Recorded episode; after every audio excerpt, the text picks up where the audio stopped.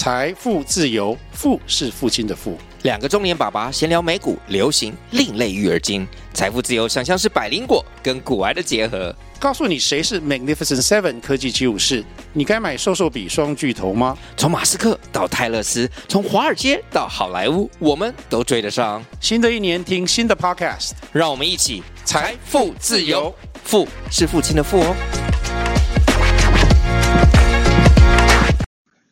大家好，欢迎收听《不爽你来当 PM》节目，会定期访问来自不同产业的产品经理，也就是 PM 以及相关的职能工作者，用不同的角度跟思维一起讨论 PM 的职能。那不管是想增加 PM 能力呀，或者是想要了解其他不同产业的 PM 在做些什么，甚至呢是同类型的 PM 的想法，那这个节目绝对是你的最佳选择。那跟着两位主持人 Mr. T 以及我一起体验技能 Level Up 吧。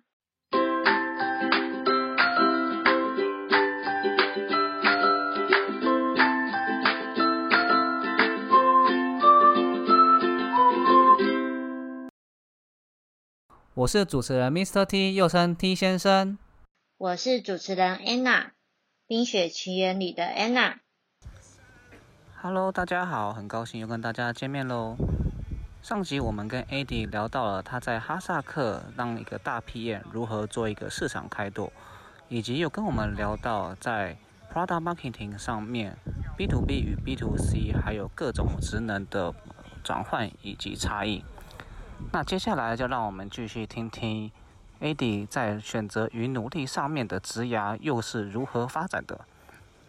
其实刚刚其实讲很好，就讲三个阶段嘛。第一个阶段就是学习的阶段，然后前第一个五年，第二个五年就要讲冲刺阶段，然后第三个阶段是在讲就是呃十年以后稳定阶段，就是会有分不同的呃可能性。因为我一放，我想 A 口下，就是我觉得事情非常有感觉，因为我现在是在人生的就是就是就是第二个阶段这部分，然后身边也跟很多朋友在聊，就是说大家职业在转换之中，其实就是要在思考几件事情，到底。我是不是还要再专注在现在的呃领域？比如我现在在电信业，那我是不是真的还要再走电信业，或是我要走去比如 FinTech 产业，还是走其他产业？但我走去其他产业或转换不同职能的话，我就会担心好像薪水变少。那所以就是说，哦，很多朋友就是啊，你看我硬体转软体啊，或者是比如软体去转医疗啊，就是这样职业转换之中有很多困境，就是说会。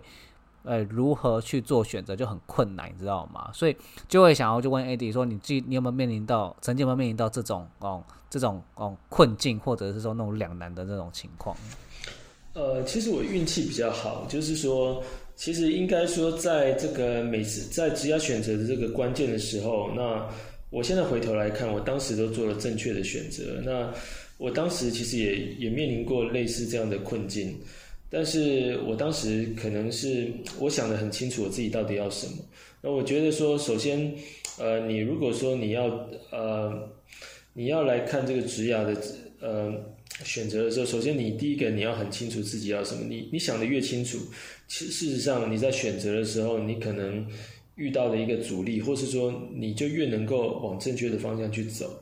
当然，你刚刚其实也提到了，就是。呃，大多数人遇到的一个困境是，他难以跨出他目前的一个这个舒适圈，他会担心这个薪水变少，那或者是说，有些人他没有办法务实的来评价自己，那这是一般人比较常遇到的困境。但是，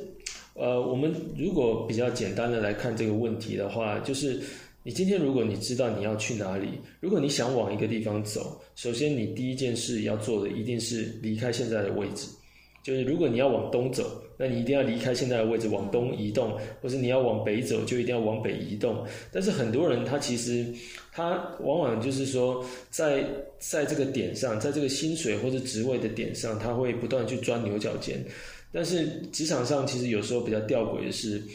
呃，当你工作的时间不够长的时候，别人可能会认为你的经验是不够的。但是当你工作时间太久的时候，其实别人可能又把你把你就是说贴上一个标签。所以其实我在回头来看过去的时候，会发现还好我过去呃就是每隔几年都刚好换一次工作，所以他不管他可以让你自己在心态上不断的是保持一个 fresh，就是说你会可以不断的归零，那你你不会让自己。好像非常担心说啊你会失去什么，因为你一直都在失去，所以。至少，至少，我觉得这个在个人心态上是很有帮助的。就是如果你清楚知道自己要什么，那你如果不往那个地方移动，也许有一天，它时间的窗口会越来越短。那这个是很多人在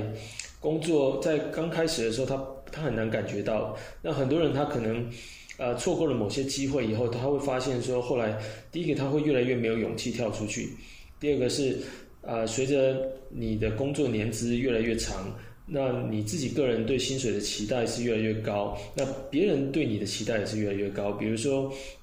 如果说一个人他工作了两三年，或是三四年以后，那这个时候他其实还保有一些弹性。但是，呃，如果说一个人工作了七年八年以后，那别人也会觉得说啊，如果我现在找这个人，他一定是对薪薪水有一定的期待，或是说，呃，公司可能会觉得我对于一个。工作七八年的人，我对他的期待是有一定的要求。那这时候反而是就是说要呃工作要做媒合的可能性会越来越低。这个除非要你跟这个工作有高度的相关性，否则他的这个他的这个选择就会越来越少。所以当你发现说你现在在做的一些事情，你现在在走的方向跟你想去的地方不一样的时候，其实你就要趁早去调整。然后，或者是说你现在没有办法一步到位，那没有关系，你就要一步一步调整。因为大多数来讲是，你你不一定是可以完全的一步到位。像我自己就是刚好经历了一些过程，就是哎慢慢慢慢调整这样子。对，因为我觉得 AD 说的很好，就是要勇于跨出舒适圈。然后，如果你察觉到你不是想往这个方向前进，那你就要。尝试的离开他，那其实我自己也觉得很有感，就是说，不管是在工作上面，其实，在感情上，哦，要爆料了吗？就是我 没有啦。我在呃有一任男朋友交往比较久嘛，然后甚至是跟他的家人啊，然后妈妈都相处的很好，然后已经就是可能是要论及婚嫁这种地步了。但是其实我跟那那一任的男朋友相处很差，就是他常会动不动就生气。然后因为我工作真的很忙，然后我有时候在北京出差的时候，我可能已经忙到晚上十点了，那他还会跟我吵架，吵到凌晨一点。那你就会觉得我的人生为什么要过这么痛苦？可是因为即使觉得很痛苦，还是就想说啊，就已经交往这么久，而且彼此很了解啊，就是。就就这样子吧，然后我只会抱怨。可是后来朋友就跟我说：“你想要怎样的人生，就真的是取决于你是怎么下决定的。”所以，我真的觉得，当你觉得不对劲或是怎么样的话，真的自己的心态要改变，然后勇于去做，呃，跟以前不同的事情。嗯，真的，人的选择比较很重要。其实，我觉得我在过去的这个过程中，确实，我在我现在回头来看。呃，我在每个阶段，我可能刚好都做了一些正确的一些决定吧，或是说我确实在那个时候果断的离开，因为我很多细节我没有讲到，就像呃我在第二份工作那时候在系统厂负责这个日本线业务，然后还有 PM 的时候，然后那个时候其实我每天就是这样就非常忙，因为你知道 PM 工作就是这样，就是每天很操，但是但是我后来发现说。啊，为什么？就因为我负责的这日本线资源是很有限的，因为我们当时的公司，当时的这个我们公司，它主要的资源是在华硕跟和硕上面，因为我们公司是和硕的子公司，然后日本线就不是公司的擅长，然后每天就做的很辛苦，然后要到处求人家才可以得到资源，所以那时候做的很辛苦。然后有一天我突然觉得说，哎，对啊，如果你每天，你每天就是说在这个位置上不断的在救火，其实老板也不会感谢你，因为。这个公司本质上它可能就不适合，它可能本质上就不适合做这一块。但然后那时候我就觉得说，哎，我是不是应该要真的要认真考虑说要转换一个环境？所以我那时候就开始认真的考考多艺。其实我那时候多艺还很差，那时候多艺才四百多分而已，真的四百多分。然后那时候考到七百多分，我才去我才去找工作。然后那个时候其实还嗯，那个时候。其实一心只想要离开，就是系统厂。然后，因为我第一份工作是在半导体公司，所以我那时候就觉得说，哎，我想赚钱，就就一定要去能赚钱的地方。然后后来我只投了半导体公司，我把所有的系统厂都拒绝了，因为那时候我觉得说，如果我已经在系统厂已经日子过成这样了，那我再跑到系统厂，那大概就是从这个坑跳到另外一个坑，我觉得大概差异不大。但是后来事后来看，的确是对的，就是很多人他在找工作的时候，他的确没有很认真的去思考，就是呃，他想就是说他去的地方到底好不好。对，就是你今天你想要钓鱼，你一定要去有鱼的地方；你要钓大鱼，一定要去有大鱼的地方。那很多人他其实他的功课做的不够，所以他不断的在，就是说不断的就是在摸索，就类似这样 try error 的方式，不断的在摸索。但事实上，你如果功课做得多的话，它可以减少你就是呃去到错误的地方的可能性。那我是在后来在联发科的工作里，因为我大量的就是要接触不同的系统厂，然后我站在更高的角度来看这个产业的时候，我才发现说，哎，确实是这样子。你如果说你去错的地方，你永远只是不断的在重复这样的循环。当然，每个人的情况不一样，他很难去对比。就是如果你的条件还不是很好的时候，你可能需要你的职场的方向需要修正过几次才会到正确的方向。但是如果说你今天，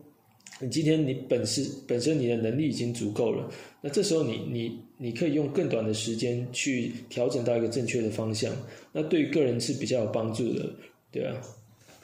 我这样不能不容易，因为真的是真的这么早处于自己想要的选择，真的就是不断的探索跟问人才有办法。呃，所以所以说，呃，有时候我觉得说，通过就是找一些这个 mentor 的方式，然后通过有经验的人，他给你一些建议。因为以我们来讲，就是说我可能在职场工作就是比你们多几年，那相对也是，其实我们犯过这些错误，我们你们大可以不用犯犯犯这个错误，就是你只要跟这些比较资深的人稍微聊过，有些有些错其实是可以避免的。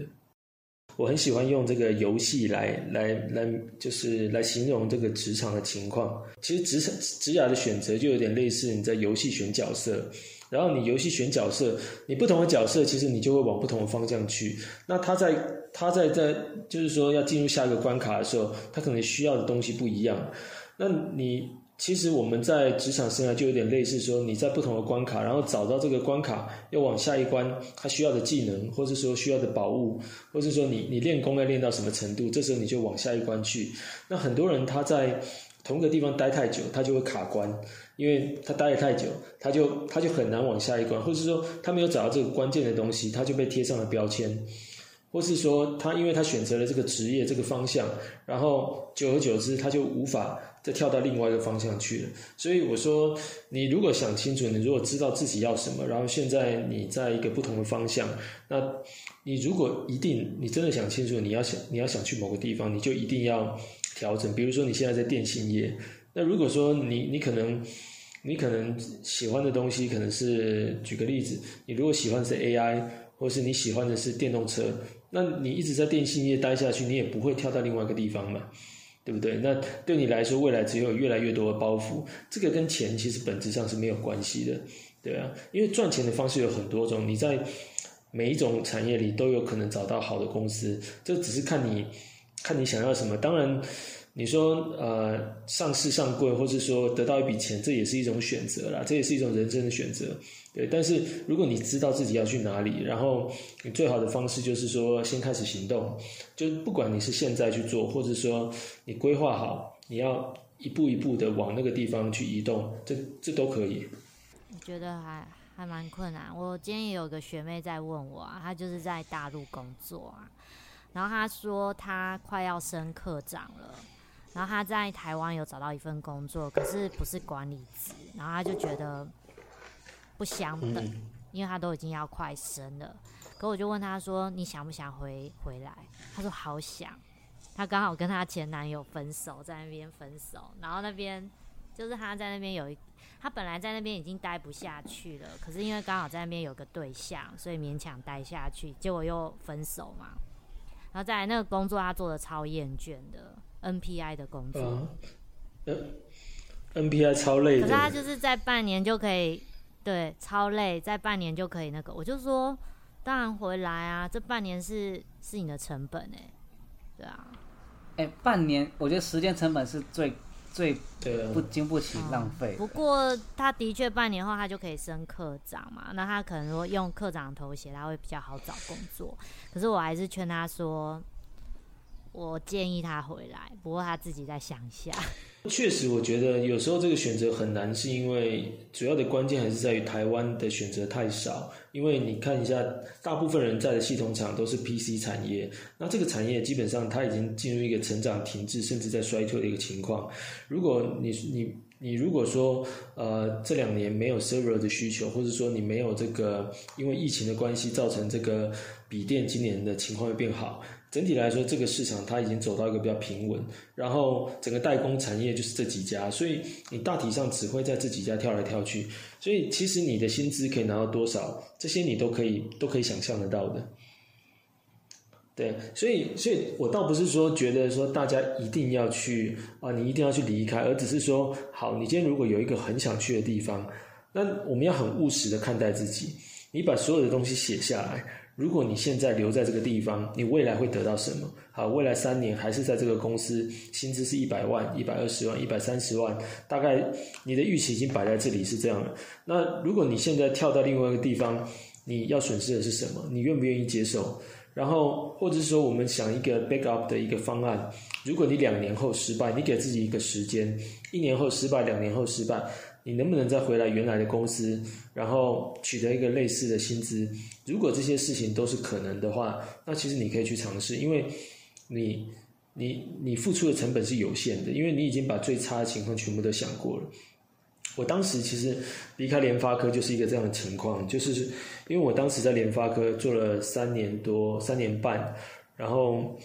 呃，因为当时我负责的业务是不断的在下滑的，因为当时负责这个海外品牌的业务，那这些这些客人都是一些小客人，其实他们并没有什么品牌的概念，主要都是因为当地的一些呃代理商和零售渠道，所以说它本来就有一些本地的优势。那后来在中国品牌不断出海以后，那这些品牌它基本上逐渐在走下坡，所以说我当时看到这个趋势以后，再加上。我当时虽然是负责这个海外的开拓，但是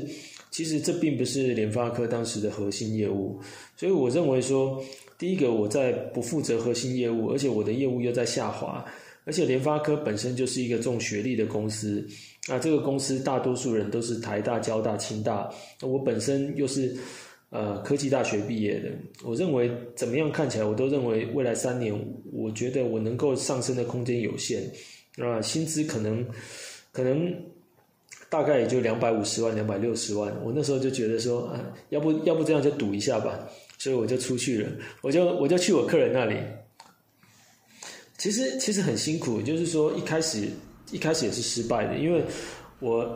对啊，你刚刚说冬天那个，真是太有其画面实其实我都是冬天去的，然后我还记得我二零一七年冬天的时候。我加入了，就是我离开联发科加入了第一家公司，是叫传音控股。那这是一家呃号称非洲之王的一个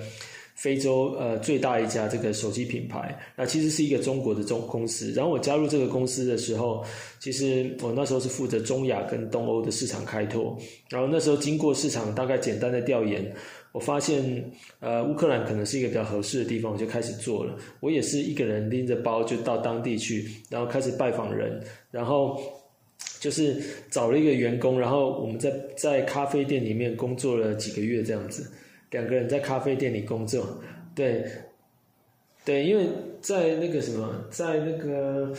呃乌克兰跟中国大概有五个小时左右的时差，所以我还记得我每天要很早起床。然后每天大概要呃早上七点起床，因为七我我要七点开始工作，因为七点的时候就是呃就是哈萨克的呃就是就是对就是中国的这个中午的时候，所以我整个早上我可能在。我可能在公寓里面，或是说在这个饭店里面，然后跟总部那边就是讨论，可能有什么样的东西需要 support。然后下午的时候，就可能跟我的同事在咖啡店见面，或是去拜访客人。那这样的情况其实大概维持了几个月。那好不容易把这个整个就是基本的东西搭建好，就是找到合作伙伴，然后在当地签了约，然后找了宿舍。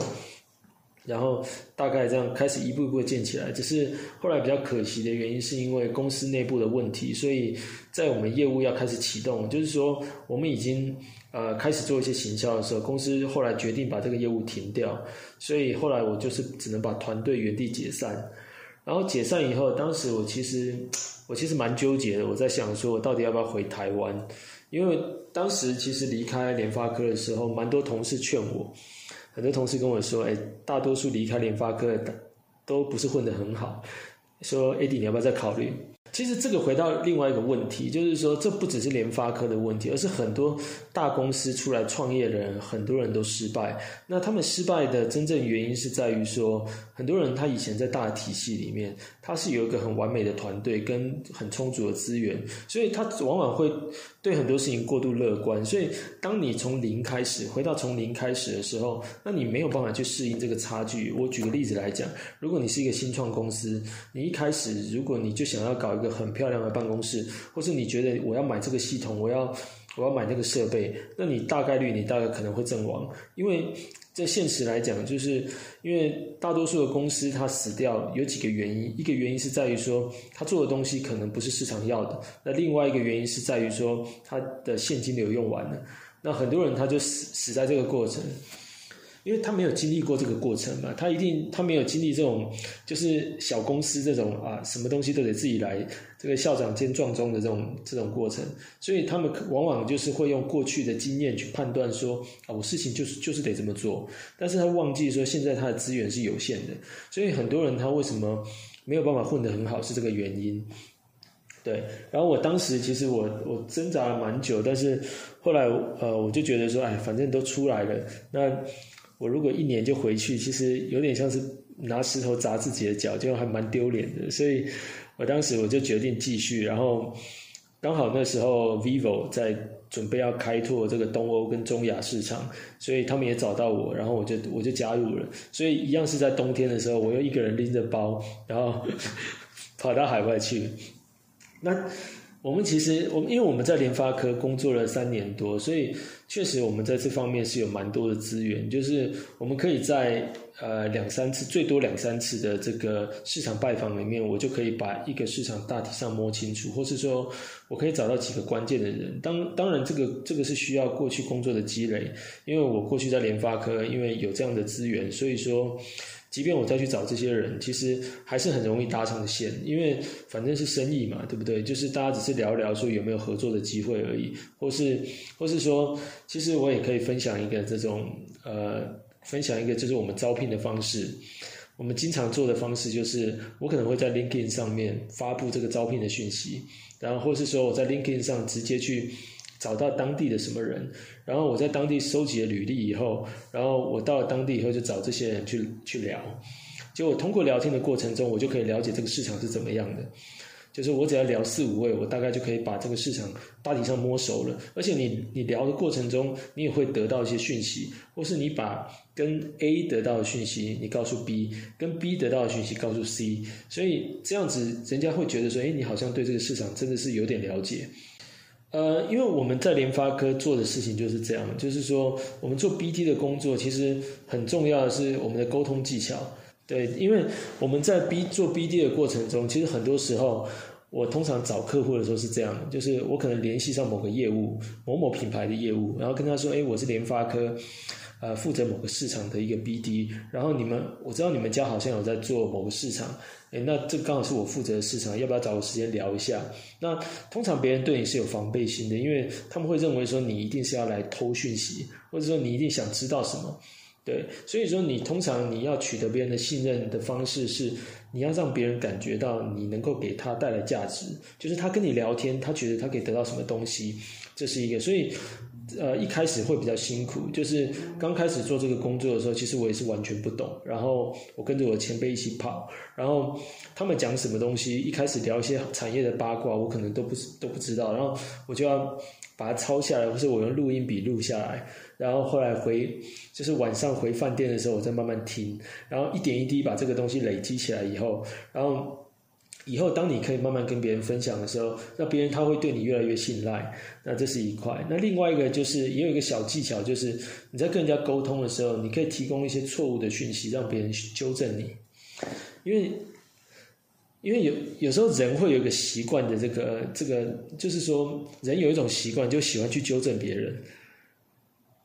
对啊。比如说我我常常会会这样，就是我可能不了解他呃对方他们这个月出货量多少，然后我可能会说，哎，呃最近市场好像开始要进入这个旺季，那我觉得你们这个月应该出货量可以到多少吧？那这时候他可能会告诉你说，哎，可能大一点或可能小一点，因为你通过这样的方式不断的去修正，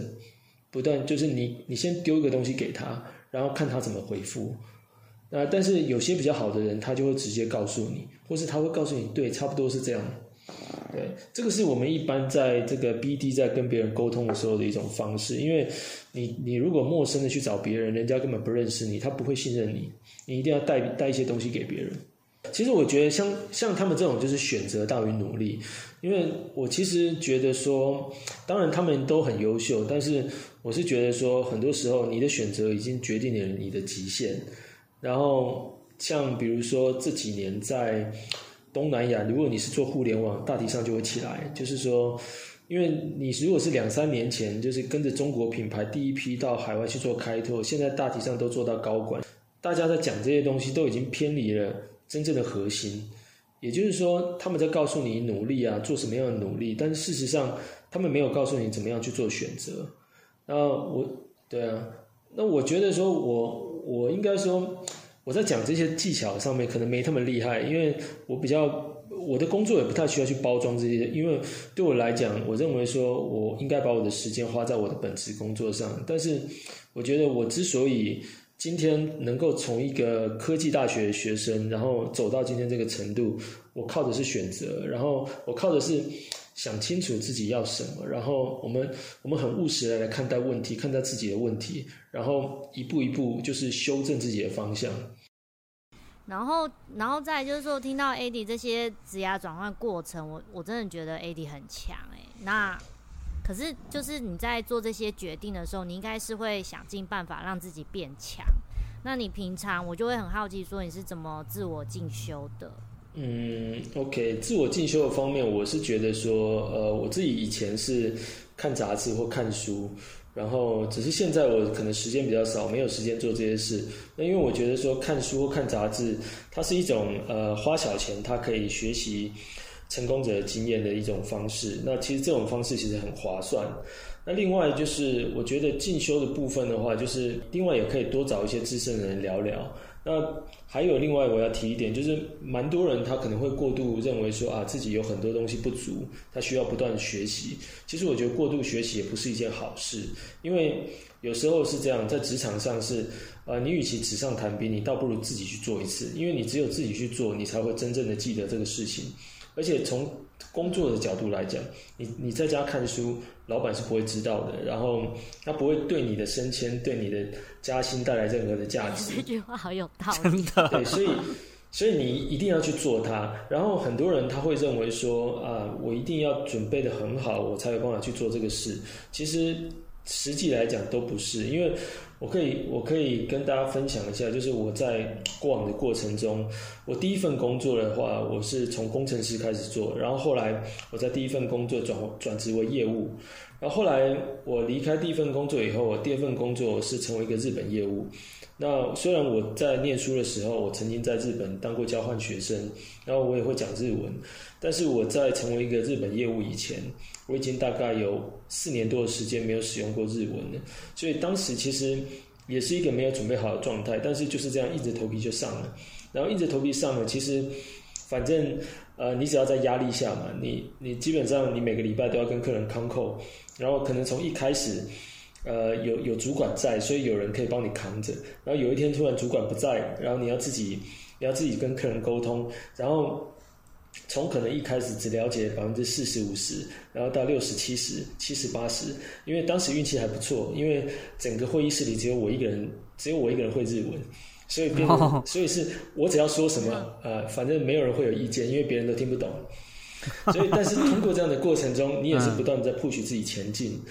然后我第二份工作是做日日文业务，然后后来我离开这份工作以后，第三份工作就到联发科。那联发科的工作因为是负责海外的业务，所以很多时候用的是英文。那时候英文老实说也没有很好，因为我在离开第二份到第三份的工作的时候，其实我那时候英文很差，然后我还花了一段时间准备多译，然后我我花了一段时间从四百多分。考到七百多分，所以其实我的英文还蛮烂的，很激励的。但是，对，主要就是你 你要愿意去尝试这件事情，因为你一旦去做了，你就有成功的机会。但是，当然，我们就是我们在做一件事情的时候，我们要去合理的评估自己，然后要很务实的看待你现在自己的自身的条件，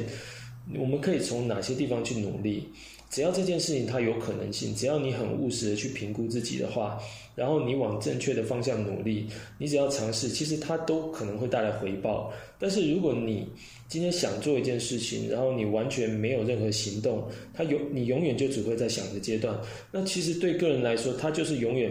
你每年都在浪费一个愿望，你每年都在告诉自己我要做这件事情，我要做这件事情。但是其实你每年都没有改变。那这样子从结果来看，你是不会有任何回报的。我就是一针见血，真的是一针见血，因为真的很太多人就是选就是学习狂热者，然后不管咱就是考证照，然后就是看一堆书，那看一堆杂志，可就是他讲的一口流利的知识，可是他就真的要做也做不出来，所以我我不知道，真的觉得这个这个就是非常非常让人值得去思考一件事情，就是学了这么多，但你有没有用用，这是这是一回事情。我觉得刚刚那句话好震撼哦，就是你在家看那么多书，老板也不会知道啊。但其实你要不能说，但其实你不不能说看书没有用，你知道吗？就是说，就是说你还是要还是要做这些学习，就是要执行啊，不能看死书。对对对。我也蛮好奇说，因为其实 AD 现在已经算是哈萨克啊，你们那边的分公司那边最高的经营者了。那如果你要面试 PM 或者是呃，你的团队中有 PM，那你比较看重他们什么特质？那如果说让你列出比较重要的、最重要的三项，你会怎么列？嗯，我觉得如果是我来看的话，第一件就是责任感吧，ownership。呃，因为你大家都知道，PM 就是一个体力活。就是反正 体力，对，就是专门在救火的嘛，对啊。所以说，那我要找的人一定是第一个，就是在任何情况下，他都愿意把这个责任给扛下来，或是说，今天不管是现在是几点，反正现在有一个 issue，或是说有一个什么问题，我明天上午一定要得到答案。那这个人他有办法在，就是想办法把这个问题解掉。所以我就我认为这个态度是第一重要的。然后再来的话是沟通能力，态度，嗯。对，沟通能力，在沟通能力，因为其实 PM 基本上就是属于一个大量需要沟通的一个职位。然后，其实，在专案的过程中，你会发现，呃，在整个跨团队的一个协作上，其实有时候因为每个人其实都会站在自己的角度去思考问题，所以很少很少有一些职能部门他会。就是说，他会站在别人的角度去去考虑。当然，你如果遇到这样子的这个团队成员，那是运气好。但是大多数的情况下是很困难的。所以说，具有好的沟通能力的人，他是可以想办法去化解这些这些问题的。那再来就是说，呃，能够收敛问题，因为一样同样的情况，就是在专案的过程中，他面临各种的一些冲突，还有资源上的限制。所以说，有时候其实。你会发现，我自己在工作的时候发现说，其实很多人他的想法其实很简单，他们只是在表达自己的诉求。那如果说没有人他能够出来协调这些问题，能够把这些问题收敛化，或是说能够去理清楚啊不同的部门或是不同的利害关系者，他今天在意的是什么，他想要的是什么，然后我们找到一个最好的一个交集点，那把事情简单化，其实上这可以让事情可以比较快的解决。但是你会发现在专业的过程中，大多数的时间我们都花在沟通，所以我认为说沟通能力跟收敛问题的能力是一个 PM 很重要的一种技能。对，其实刚好提到说三件事情嘛，一个是责任感，第二个是沟通能力，第三个是收敛问题的能力。但其实要达到这样子三个特质，其实它一定要相对应的技能才有办法达到这些事情。所以你会觉得说，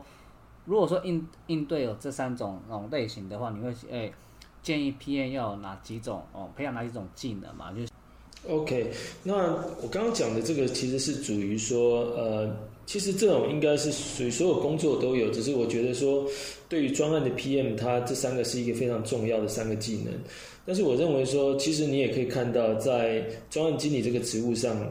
很少有专案经理最后最后成为一个高阶主管，多半专案经理就是啊，就是做体力活的嘛。对，就是就是你如果做的，你如果这个体力活做做得好，要我是老板，我也舍不得帮你升职啊，我一定把你放在这里，对不对？好好的就是把这些事情做好。假的啊哎，真的，就是你那肯定的啊做太好也不行，知道吗？没有啦，这不是对，因为你做得太好的话，如果是老板，我肯定希望你在这里好好发挥一下你的、你的、你的这个优势嘛，对不对？嗯，对对对，对，但是但是从这个整个职涯规划来讲，我觉得说，其实呃，专案经理他比较缺乏的其实是这个商业的思维或是一些财务的知识，因为其实呃，如果你站在不同的职务来看待整个公司的问题，其实。专案经理这个工作，它其实有时候也容易陷入在一些哦，我必须要按照什么样的流程做事，我要怎么样把事情做好。但是你事情做好的本身，就是我们常常在讲的是把事情做对跟做对的事情，哪一件事情比较重要？专案经理通常是一个能够呃把事情做对的一个一个职务，但是他做这件事情是不是对的事情，这其实是一个问号。那你要让你要让把事情做对，它又成为是一个对的事情的话，首先你就必须要具有商业思维，因为公司里面任何一个公司也经常面临一个这样的冲突，到底是啊、专案，就是说你要把东西做到完美重要，还是要优先上市重要？那当然，其实对很多公司来讲，它最后会取会在中间做个取舍，可能最后都是会以业务为导向，因为它必须要先满足呃这个业务的需求，或者说满足客户的需求。也就是说，这个东西它就跟商业思维是有关系的，或是说你在做一个事情的时候，你在做一个项目的时候，你有没有想过，我们做这件事情是为什么？它最后可不可以对公司实际带来效益？这就是一个很重要。那这个可能是在呃专案经理这个这个就是带案子的这个过程中，你不一定所有人都可以经历得到。但是如果有机会的话，其实最好去充实一下，就是呃一些对商业的一些逻辑有更多的一个了解。那另外就是一些财务的知识，因为在网上，你如果想要成为一个产品经理的话，其实你要去了除了商业思维以外，你也要了解财务知识，因为你要了解说，你今天这个产品定义出来，它必须首先它必须要定位在什么样的价格，你能做到什么样的成本，它最终这个公司能不能盈利，还是要以财务的角度来思考这个问题。那大多数基本上做到管理层以上，也都要有一定的一个财务的一个背景，因为如果你今天做的一件事情好像看起来都是对的，但是最最后公司它是没有办法赚钱，或甚至公司是赔钱，那对于从经营的角度来看，它就是一个错误的结果。所以我认为说，商业思维跟财务知识其实是一个呃可以去充实的部分。那另外就是说，对于这个专案经理来说，其实呃。如果呃你只是专注在于说整个公司的流程上，其实对于你个人的，就是说在公司里面的一个能见度，它不一定有一个很好的帮助。或我觉得说，如果你能够提高在产业里面的能见度，或是说你可以多多跟客人接触，让客人也认识你，那这样子对于个人的职业来讲，我觉得也是一个比较正面的，因为。呃，专专案经理他可以呃可以选择一个职业方向，就是说他可以往上游去跳槽，或是说他可以往下游跳到客户那一端去。所以说，如果你有机会的话，跟客人多接触，那跟客人多接触，其实它的好处啊、不只是增加能见度，事实上你也会更理解说，好，今天这个客人在提需求的时候，他到底是为什么是这样想的？那他不只是说你只是在带这个案子本身，你只是被动的接收这个客人的需求，然后被动的去执行，所以你至少可以从跟通过跟客人的对话，更了解说整个客户的需求。那另外就是提高对于市场跟产业的一个洞察力。那对于市场产业洞察力，就是提高的话，其实这个是一个比较偏向于产品经理的一个技能，因为。基本上，产品经理就是一个定义产品的一个很关键的一个角色。所以说，当你今天要定一个产品，要定一个正确的产品的时候，首先你必须要对市场或是对消费者，他是有一定的一个感觉。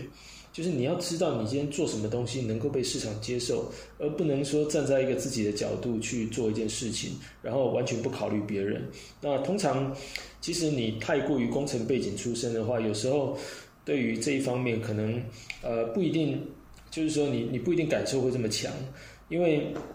呃有时候其实。你如果在公司内部，你会过度于强调流程，或是强调于说技术方面的东西。但是消费者，你你如果把自己站在一个消费者的角度来看，那他们在做决策的时候，通常他的想法比较简单一点。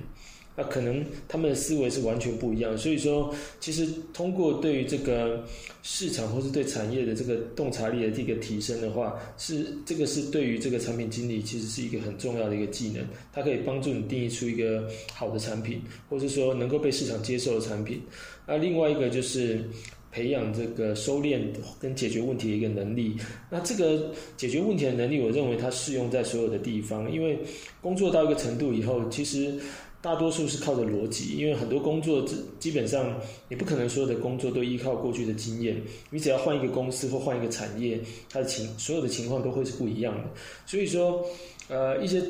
基本上通在在过往的这个职涯过程中，如果说你能够慢慢的去累积一些